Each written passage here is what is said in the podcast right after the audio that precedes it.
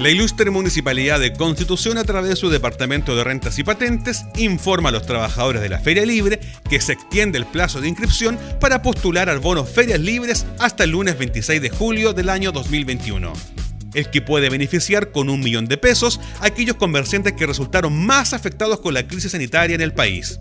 Requisito fundamental es mantener sus permisos municipales al día. Para facilitar dicho trámite, los interesados pueden acercarse a las oficinas de rentas y patentes y dejar al día sus permisos pendientes. Importante llevar su cédula de identidad. Horario de atención a público de 9 a 14 horas en el primer piso del edificio consistorial ubicado en Portales 450. La ilustre Municipalidad de Constitución reitera a los trabajadores de la Feria Libre que se extiende el plazo de inscripción para postular al bono Ferias Libres hasta el lunes 26 de julio del año 2021. Constitución, apoyando el comercio local.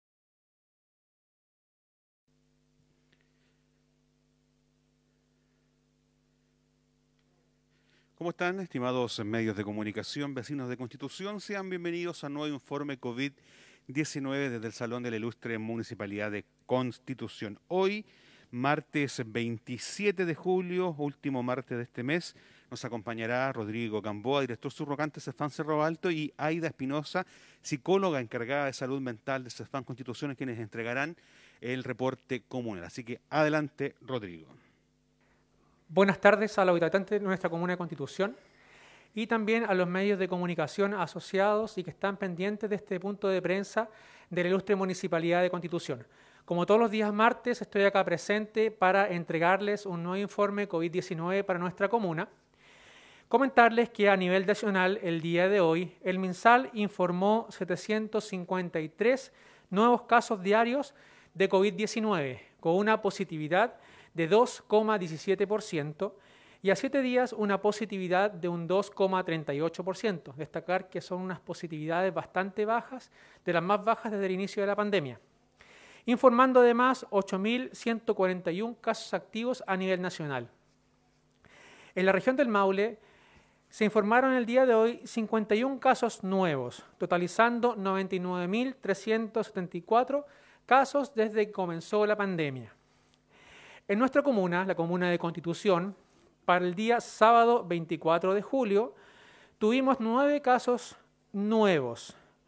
Exámenes tomados para ese día, 114, con una positividad de un 7,89%. Para el día domingo 25, 5 casos nuevos, exámenes tomados 58 con una positividad de un 8,62%. Y para el día lunes 26, un caso nuevo, exámenes tomados 49 con una positividad de un 2,04%. Ahora, haciendo un estudio en la última semana, del 19 al 26 de julio, exámenes tomados 1033, positivos fueron 40 de COVID-19, con una positividad de 3,87%. Es una positividad que está sobre el promedio nacional. Para el día de hoy, 27 de julio del año 2021, con corte realizado el día 26 de julio a las 21 horas, tenemos siete casos nuevos de COVID-19 en nuestra comuna. Casos totales 4.629, casos recuperados 4.556, casos activos 32, exámenes pendientes 26 y continuamos con los fallecidos 41 en, en esa cifra. Ahora también es importante destacar que eh, esta cifra de casos totales viene con un ajuste mensal de menos dos casos. Respecto a las vacunas eh, que estamos realizando como Departamento de Salud de Constitución, en relación a la influenza, para el día de hoy tenemos un 88% de cobertura de la población objetivo, con un total de 19.295 personas que ya han recibido su vacunación de influenza. En relación a COVID-19, las primeras dosis vacunadas, personas que ya completaron su primera dosis, ya sea con una primera dosis o bien dosis única cancino, llega a una cifra de 96,56% en su primera dosis o vacuna única, con un total de 36.565 personas. Personas que completaron su esquema de vacunación con la segunda dosis, llegamos al 82,6% de la población objetivo, con un total de 31.286 personas que ya completaron su esquema de vacunación. Respecto a, la vacunación que se está realizando a nivel nacional y a la recomendación que ha realizado el Ministerio de Salud, para la semana del 26 de julio, esta semana que ya está en curso, no están programadas vacunación para personas rezagadas, tanto de primera como de segunda dosis. ¿ya?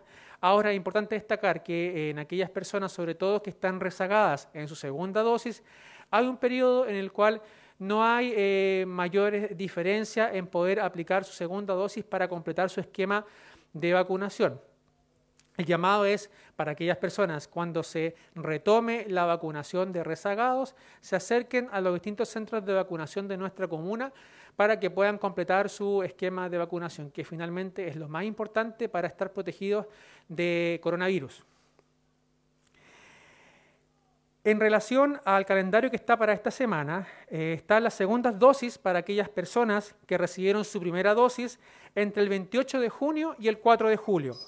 Los adolescentes con comorbilidades específicas de 12 a 17 años, embarazadas a partir de la decimosexta semana eh, gestacional y para el sábado 31 en nuestro Departamento de Salud, en el CESFAM Constitución, de las 9 a las 1 y media de la tarde, se realizará la vacunación de influenza, embarazadas y además de eh, las segundas dosis que corresponden a la fecha. Recordar que los rezagados no van por este fin de semana para COVID-19. Para el domingo 1 de agosto, todos los centros de vacunación en nuestra comuna están cerrados.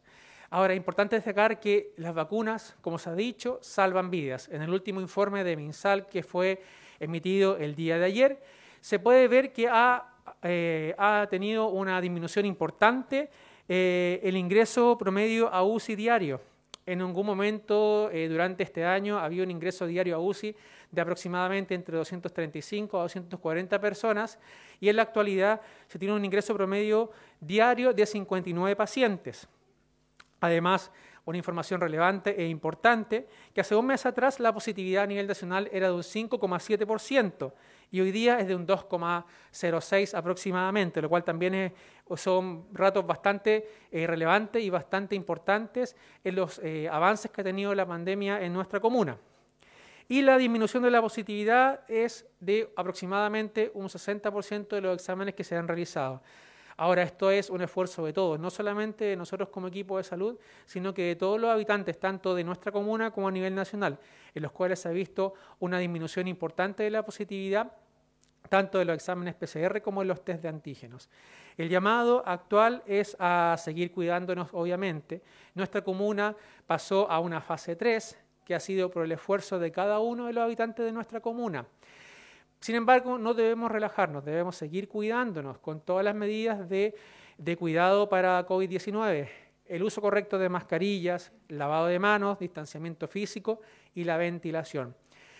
En fase 3 aumentan también los aforos en los cuales nos permiten poder juntarnos con nuestra familia. Es importante que todos estén vacunados dentro del grupo familiar para que así también estén todos protegidos. Y en base a eso también se calculan los aforos. Si hay una persona que no está vacunada dentro del grupo familiar, lamentablemente el aforo se reduce inmediatamente a como si todos no estuvieran vacunados. Entonces es importante que todos completen su esquema de vacunación. Es importante eso también. Ya eh, se considera eh, persona vacunada como aquella que completó su esquema de vacunación, no aquella solamente que tiene su primera dosis, porque eso finalmente es lo que nos entrega la inmunidad para el coronavirus.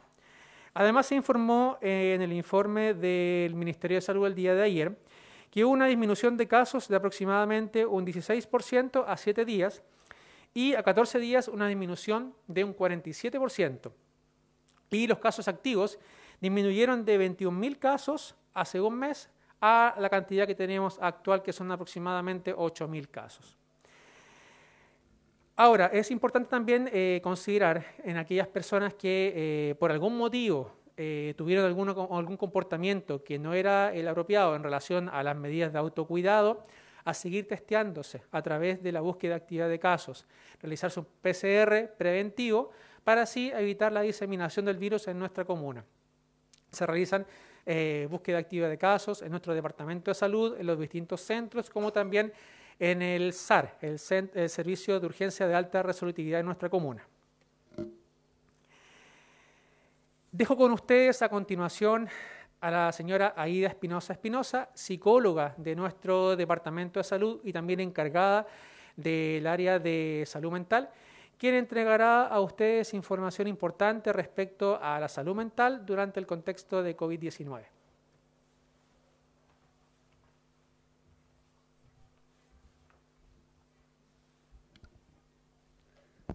Hola, buenas tardes.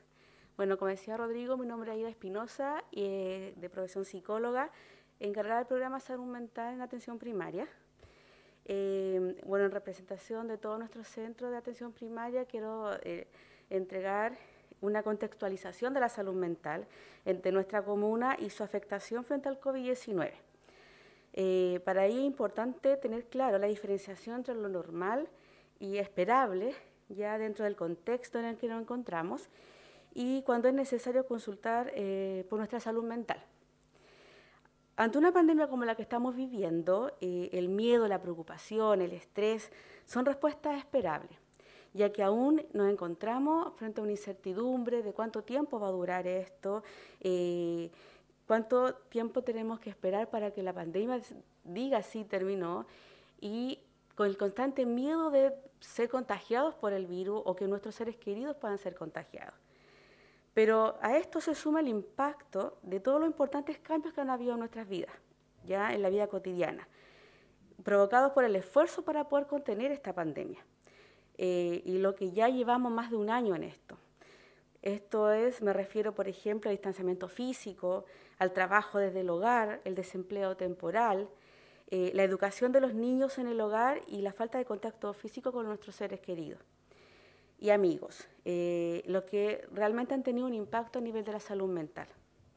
Cuando nosotros hablamos también de nuestro usuario, podemos encontrar eh, una serie de, cambios que han tenido y podemos identificar eh, el agotamiento que produce el encierro en casa, ya el hacinamiento que también esto produce porque ya todos están en casa la mayor parte del tiempo, las clases de manera online, lo cual se ha, ha ido agudizando desde marzo de este año ya que si recordamos el año pasado era, mayor, eran mucho más flexibles los horarios, el tipo de evaluaciones, los trabajos, ya que, ya que por lo general eran, eran eh, a través de guías y, trabajos no directo en clase online como es este año, que en muchos casos a veces son incluso jornadas completas frente a la pantalla. Ya tenemos profesores estresados y aumento de la licencia médica de, los docentes. Madres sobreexigidas con roles eh, que se han ido aumentando, incluso de manera simultánea. Ser madre, ser profesora, ser, además de incluso algunas que hagan trabajo remoto. Eh, ha habido una disminución de los recursos económicos y aparecen nuevas necesidades como el uso del Internet, que ya es primera necesidad para poder responder al trabajo escolar, estudios superiores y también el trabajo remoto. Eh, también se han identificado aumentos de, consultas por violencia intrafamiliar debido al hacinamiento que existe en nuestro hogar, la, la presión y constantes preocupaciones que son múltiples y que por lo tanto se ha perdido la dinámica, eh, la armonía familiar. Eh, me gustaría también hacer mención especial en cuanto a los niños y adolescentes, que los que también se han visto bastante afectados por todos los cambios que han vivido, ya por la falta de contacto social, alejarse de sus amistades, se pierde contacto real reemplazado por un contacto más bien virtual.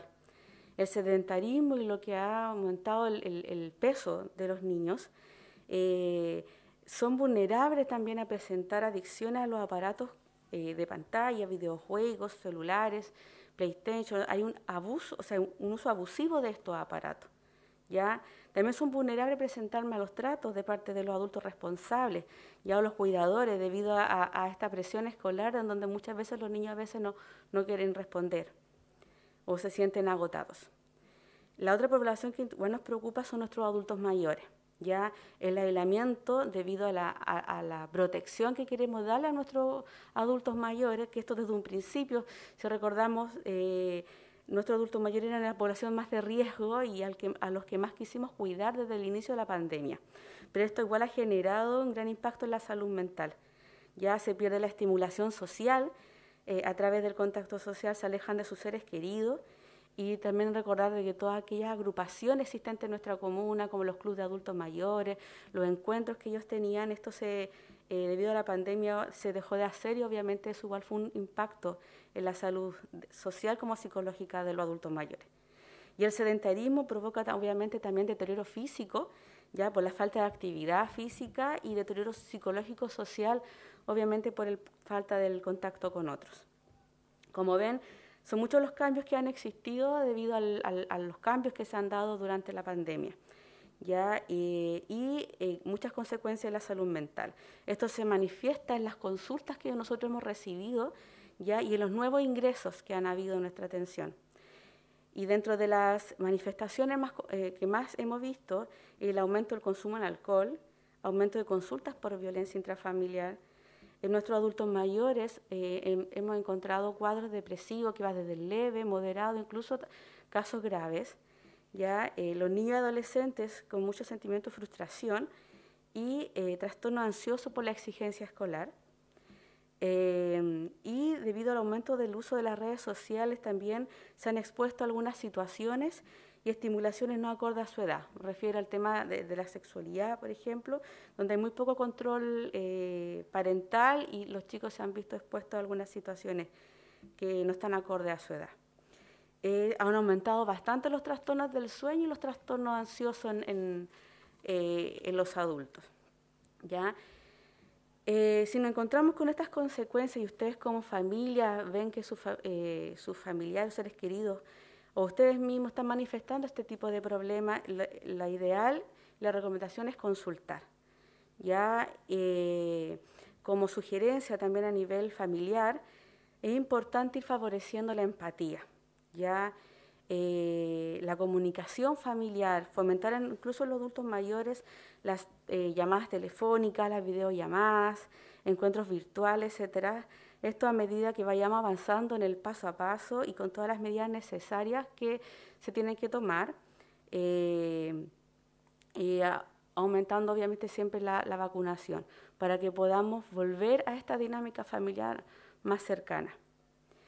Se sugiere a las familias también en cuanto a los entornos de tomar las decisiones, ya considerar la empatía, ya en especial sobre todo con los adultos mayores que de repente nosotros por protegernos y en esta constante supervisión y control de que se porten bien, ya, porque así lo dicen los cuidadores, que no se expongan, cambiarlo más que nada por el apoyo, ya tratar de apoyarlos, de ayudarlos a hacer actividad física, hacer ejercicio, estimulación cognitiva, jugar con ellos, eh, conversar con ellos. Ellos necesitan estimulación, que es lo que observamos que más han perdido ellos durante esta, este tiempo de pandemia.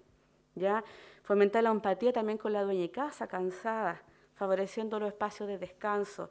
Y empatizar con nuestros niños también que no la están pasando bien, que se ven sobreexigidos ya a veces por, tener que hacer videos o grabaciones para tareas escolares, es importante que, que en cuenta esta, esta situación de nuestros niños, mantener siempre la comunicación con el profesor jefe y con su establecimiento educacional en caso que nuestros hijos manifiesten alguna sintomatología ansiosa. ¿ya? Y además, obviamente, los niños aumentar la actividad física y si, hace, si se hace uso de las pantallas, favorecer las actividades de gimnasia, las actividades que hagan eh, baile, deporte, para que este uso de redes sea en beneficio del niño. ¿ya? Y obviamente llamar a la mayor supervisión de nuestros hijos en el uso de las redes y de los aparatos con el fin de evitar y prevenir eh, el abuso de, estos, eh, de este sobreabuso de, del uso de, de los aparatos y obviamente eh, siempre prevención del abuso sexual. Y en caso de que haya aumento de consumo de alcohol y drogas, siempre la, recomendación es consultar. ¿ya? Debido al uso del, aumento de los trastornos del sueño, también es importante considerar qué significa tener trastorno del sueño. O sea, no es bueno automedicarse. Ya el trastorno del sueño siempre es cuando hay tres o más días en que la persona duerme cuatro horas o menos. Ya, eh, si esto es así, ahí debe consultar, pero el llamado es no automedicarse, ya que esto se tiende a ser común ya en, las personas. Por lo tanto, eh, favorecer en primer lugar siempre la higiene del sueño, antes de llegar al uso de farmacología. ¿ya? Eh, quería contarles, aprovechar la oportunidad de que nosotros contamos en la comuna con nuestra red de salud mental, la cual está compuesta por los establecimientos educacionales, los diferentes programas de la comuna, Sename, Senda y otras organizaciones, quienes derivan atención primaria ya para eh, tener atención de salud mental. Nosotros somos la primera puerta de entrada para poder tener atención en salud mental. Ya eh, es importante también saber que no solamente a través de los programas se puede llegar a nuestra atención, sino que también de manera espontánea. Los usuarios pueden ir a cualquiera de nuestros centros de atención a solicitar hora de atención con la asistente social en, los SOMES de cada centro, ya que este profesional es el que hace el ingreso al programa. Ya nosotros contamos con, una, con un mail en donde también nuestras organizaciones nos derivan, es el pcmcesfan.gmail.com y acá nosotros recibimos todas las derivaciones de, las diferentes instituciones y, establecimientos educacionales. Eh, en atención primaria nosotros tenemos los diferentes centros y en todo funciona el programa de salud mental. El CESFAN de Constitución, CESFAN Cerro Alto, SECOF de Chacarilla, Postas Rurales de Putú, Las Cañas, Carrizalillo, Santa Olga y la eh, Estación Médico Rural San Ramón. En todo esto está el equipo completo de salud mental. ¿ya? Y en caso de mayor complejidad, nosotros tenemos la facultad de poder derivar a atención secundaria que es nuestro COSAM de nuestra comuna, ILM, y a nivel terciario el Hospital Regional de Talca. ¿ya? Eh, en caso de un riesgo inminente de, un usuario, o sea, que hay un riesgo suicidio, una crisis, una descompensación, donde pueda autolesionarse o dañar a otros, es importante dirigirse a SAR de Constitución, al Centro de Urgencia o Hospital, en los horarios en cuales nosotros estamos, eh, atención primaria se encuentra cerrada. Ya de lo contrario, durante nuestro horario siempre recibimos el caso y se lleva a cabo el protocolo correspondiente. Ya eso, en general, el mensaje principal eh, dirigido a las familias, a ejercitar la empatía eh, con quienes vivimos y también con, con quienes trabajamos también. Eh, debemos aprender a vivir con este virus y, y con nosotros como adultos responsables y, y adultos en general eh, somos los responsables de no dejar huellas negativas a nuestros niños, ¿ya? Por eso hay que cuidarlo y siempre favorecer la salud mental antes que las metas, ¿ya?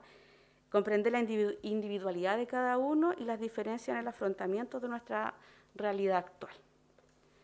Eso en cuanto a salud mental y como le digo, como atención primaria siempre estamos dispuestos a recibir, en caso que lo necesiten, se pueden acercar a nuestros centros de salud. Gracias.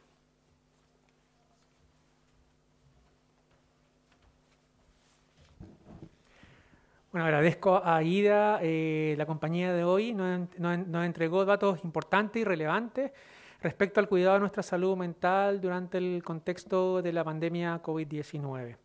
Se abre la ronda de preguntas. Así es, eh, Rodrigo, una de ellas que nos hace muchos eh, televidentes en relación a este cambio de fase. ¿Qué nos eh, permite esta fase 3 y también las precauciones que debemos tomar como vecinos de nuestra comuna? Bueno, respecto al cambio de fase que fue nombrado que fue mencionado ayer en el reporte MinSal, nuestra comuna pasa a fase 3, una fase que fue esperada por gran parte de nuestra comunidad, pero esta fase también y esta etapa en que estamos respecto a COVID-19 eh, es un esfuerzo de todos los habitantes de nuestra comuna. Si bien los casos se mantienen activos en promedio de 30 a 40 diarios, y eh, la cantidad de casos diarios ronda entre 5 a 10 personas, pacientes que salen COVID positivo.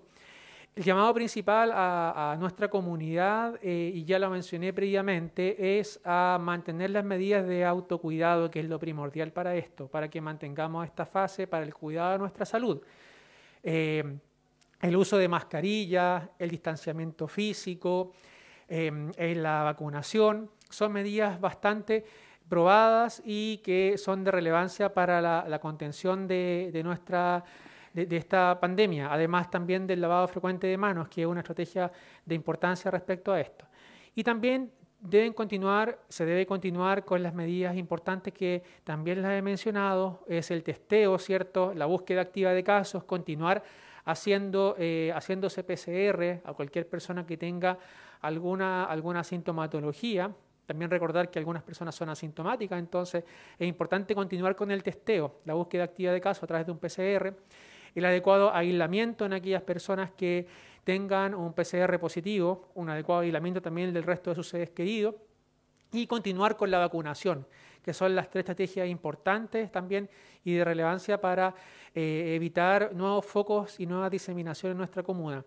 El llamado a nuestra comunidad es principalmente a que sigan las recomendaciones que ya llevamos hace más de un año respecto a COVID-19 y que ya se las mencioné previamente. Y además también a ser, eh, entre comillas, fiscalizadores, ya denunciar fiestas clandestinas, eh, denunciar todo comportamiento que no sea apropiado en la comunidad, porque de esta forma vamos a permitir que, que, nuestra comuna siga avanzando, que no haya nuevos focos y nueva diseminación en nuestra comuna de COVID-19. Rodrigo, tenemos una consulta para la psicóloga que la pueda responder. La hace Marcela Torres, dice, eh, los expertos hablan del contagio emocional relacionado con la pandemia. ¿Cómo se vive esa realidad de nuestra comuna y como otra enfermedad de la pandemia? ¿Cómo se vive como otra enfermedad de la pandemia? Muchas gracias. Eh, entendí mucho la La repito, no se preocupe. Sí, por favor. Eh, dice para la psicóloga, los expertos hablan del contagio emocional relacionado con la pandemia. ¿Cómo se vive esa realidad en nuestra comuna? ¿Como otra enfermedad de la pandemia? Eh, a ver, si entiendo. Claro que, eh, bueno, la salud mental es bien especial, ¿ya? Porque nosotros tenemos que pensar de que durante la pandemia ya se manifiestan alguna sintomatología eh, y obviamente con todo esto del miedo y, eso se va contagiando de persona a persona, ¿ya? Pero la salud mental no solamente es durante la pandemia, la salud mental siempre va a haber un, a corto plazo y también un largo plazo. Es una vigilancia que nosotros tenemos que tener incluso varios años después. Esto y nosotros ya tenemos la experiencia, es como cuando vivimos el terremoto o después los incendios forestales en nuestra comuna, en donde no solamente es en, el evento mismo donde uno estudia la salud mental, sino que después de los eventos también se siguen eh, expresando eh, Em, en secuelas emocionales después de haber vivido las situaciones complejas. Y esta pandemia ha sido también un evento traumático, ya no solamente en nuestra comuna, sino que a nivel mundial, y efectivamente va dejando secuelas, ya, y que, se va contagiando eh, de persona a persona debido al miedo que esto ha generado, y que como les decía, este miedo continúa, hay una incertidumbre todavía, en donde las personas van em, manifestando eh, y se van contagiando hasta, este, hasta cuándo va a durar. Muchas personas todavía tienen mucho miedo de, mandar, de enviar a sus hijos a los colegios eh, por este miedo constante de, contagiarse. Entonces, claro que la salud mental eh, es, como es propia de, como de pandemia, obviamente tiene un, una, una, connotación bien especial. Ya es, es, la salud mental, yo creo que es una de las cosas que va a dar mucho más eh, luz, y tanto ahora como después con, los años. Perfecto, muchísimas gracias por tu respuesta. Tenemos otra pregunta que estaba relacionada para don Rodrigo, la hace Alex Urbina. Dice, consulta que nos hacen para usted, dice, ¿cómo está el stock de vacunas en nuestra comuna en función de la falta de stock que se ha registrado a lo largo del país? De algún tipo de dosis y si se puede informar en qué etapa de vacunación estamos, en qué rango de edad y cómo va la vacunación de rezagados. En relación al proceso de vacunación que se ha dado en nuestra comuna, em, bueno, informar primero que en nuestra comuna em, hemos tenido eh, un buen stock de, de, vacunas, tanto de Pfizer, de Sinovac. Eh, sin embargo, se ha visto a nivel nacional que ha habido un déficit tanto de, vacunas Pfizer principalmente, que es la vacuna, la vacuna recomendada para los adolescentes. En nuestra comuna el stock de, vacunas se ha mantenido en eh, relativamente normal. No hemos tenido eh, mayores eh, problemas, salvo casos puntuales, casos muy específicos, pero se han dado solución rápida en el momento. Eh, respecto a, dosis o a través de una gestión local finalmente eh, se logra, eh, digamos, solventar el aumento de la demanda.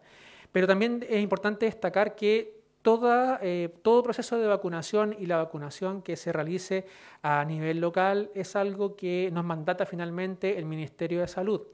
Nosotros nos basamos como Departamento de Salud en relación al calendario semanal que emite el Ministerio de Salud y como fue informado ayer en el punto de prensa de, este ministerio, eh, debemos regirnos por este calendario. Si esta semana no hay vacunación de rezagados, no va a haber vacunación de rezagados. Tenemos que ceñirnos al pie de la letra al, al, calendario que el MinSal eh, emite semana a semana. Ahora, la vacunación de rezagados también se informó que ya dentro de la próxima semana o próximas dos semanas se va a retomar. Y además se informó que a nivel nacional las dosis de Pfizer también van a llegar aproximadamente sobre un millón de dosis dentro del próximo mes de vacunas Pfizer. En nuestra comuna ha tenido una buena aceptación del proceso de vacunación y no hemos tenido eh, mayores problemas en relación a las dosis. Y en relación a esta semana, como les comenté previamente, no se realiza vacunación de rezagados. ¿ya? Tampoco el día sábado, como se venía haciendo previamente, ya para que las personas que son rezagadas no acudan el día sábado porque no se les va a vacunar por esta semana. ¿ya? Y eh, está la segunda dosis solamente de aquellas personas que estén al día con su proceso de vacunación, personas que fueron vacunadas entre el 28 de junio y el 4 de julio, adolescentes que tengan algún tipo de comorbilidad específica que también son mencionados en el calendario de vacunación tanto del MinSal, eh, principalmente cuáles son las comorbilidades que que finalmente eh, caen en esta categoría. Las embarazadas a partir de la decimosexta semana gestacional y eh, para el sábado 31, como una medida y como una gestión local, se realiza la vacunación a personas de influenza, además del calendario que nos recomienda el MinSal, que son las embarazadas a partir de la decimosexta semana gestacional y la segunda dosis. Día sábado, solamente en CESFAM Constitución de las 9 de la mañana a las 1 y media de la tarde y durante la semana en todos nuestros puntos de vacunación. Eh, es importante destacar y eh, el llamado a la comunidad que nos sigan por las redes sociales Departamento de Salud Constitución, además de CESFAM Cerro Alto, en el cual semana a semana se está dando información respecto a mm, los centros de vacunación, sus horarios y además eh, la, eh, a las edades a las cuales se está realizando eh, la, vacunación. Rodrigo, antes de, culminar este punto de prensa, nos queda una pregunta que le hace don Sergio Recabal de Radio Leajes. En fase 3, para salir a otra región que también esté en fase 3, ¿se necesitan permisos especiales? Eh, ahora, en relación a lo que es eh, el estar en fase 3, obviamente nos da mayores libertades para poder viajar a otras comunas. La idea de esto es más que nada basarse en lo que dice el plan paso a paso, ya siempre portar el pase de movilidad, ya que es eh, lo primordial para eh, poder desplazarse tanto de una comuna a otra o de otra, una región a otra, y también siempre como medida preventiva además sacar el, C19.cl, sacar em, el permiso correspondiente eh, para poder desplazarse entre regiones. ¿ya? Es importante que las personas cuando viajen planifiquen su viaje, lo hagan de una manera responsable, eh, con todas las medidas de autocuidado y portando los permisos correspondientes. Lo último, Rodrigo, las cifras comunales y el cierre de este punto de prensa. Para el día de hoy en nuestra comuna, siete nuevos casos de COVID-19, casos totales 4.629, casos recuperados 4.556, casos activos 32, exámenes pendientes 26 y continúa la cifra de 41 en fallecidos. Además, esta cifra tiene un ajuste mensal de menos 2 en los casos totales. Para finalizar, eh, agradezco en primer lugar, a Ida, Espinosa, que me acompañó el día de hoy en este punto de prensa, a cada uno de los habitantes de nuestra comuna que están pendientes de cada uno de los puntos de prensa que brindamos como Ilustre Municipalidad de Constitución y también las preguntas que fueron realizadas eh, por todos los, medios de prensa. Nos vemos en un nuevo punto de prensa eh, a la misma hora eh, y el día viernes, como todos los días viernes. Buenas tardes.